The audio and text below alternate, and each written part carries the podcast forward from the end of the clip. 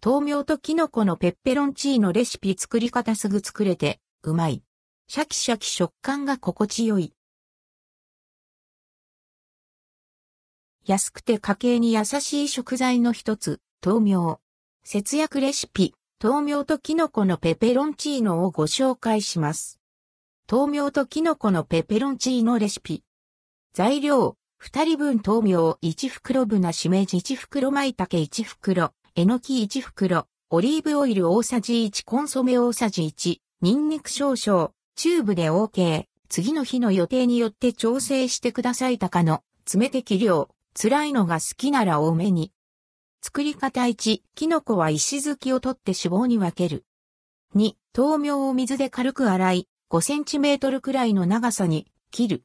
包丁よりもキッチンバサミを使った方が楽です。3、フライパンにオリーブオイルとニンニク、鷹の爪を入れて火にかける。4、香りが出てきたら、キノコをすべて入れて、中火で炒める。5、キノコに火が通ってしなっとしてきたら、豆苗を入れる。6、弱火にしてさっと炒めたら、完成。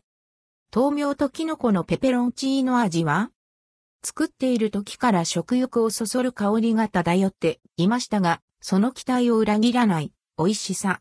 旨味たっぷりのキノコが程よい塩気とピリッとした辛みをまとっています。後味に残るニンニクも最高。豆苗は癖のない味わいなので、シャキシャキとした食感でアクセントを加えます。長時間化にかけずにさっと炒めるのがコツ。ニンニク多めだとよりパンチのある味わいになって、おつまみにもぴったり。ちょっと物足りない時は、ツナ缶を入れても美味しいですよ。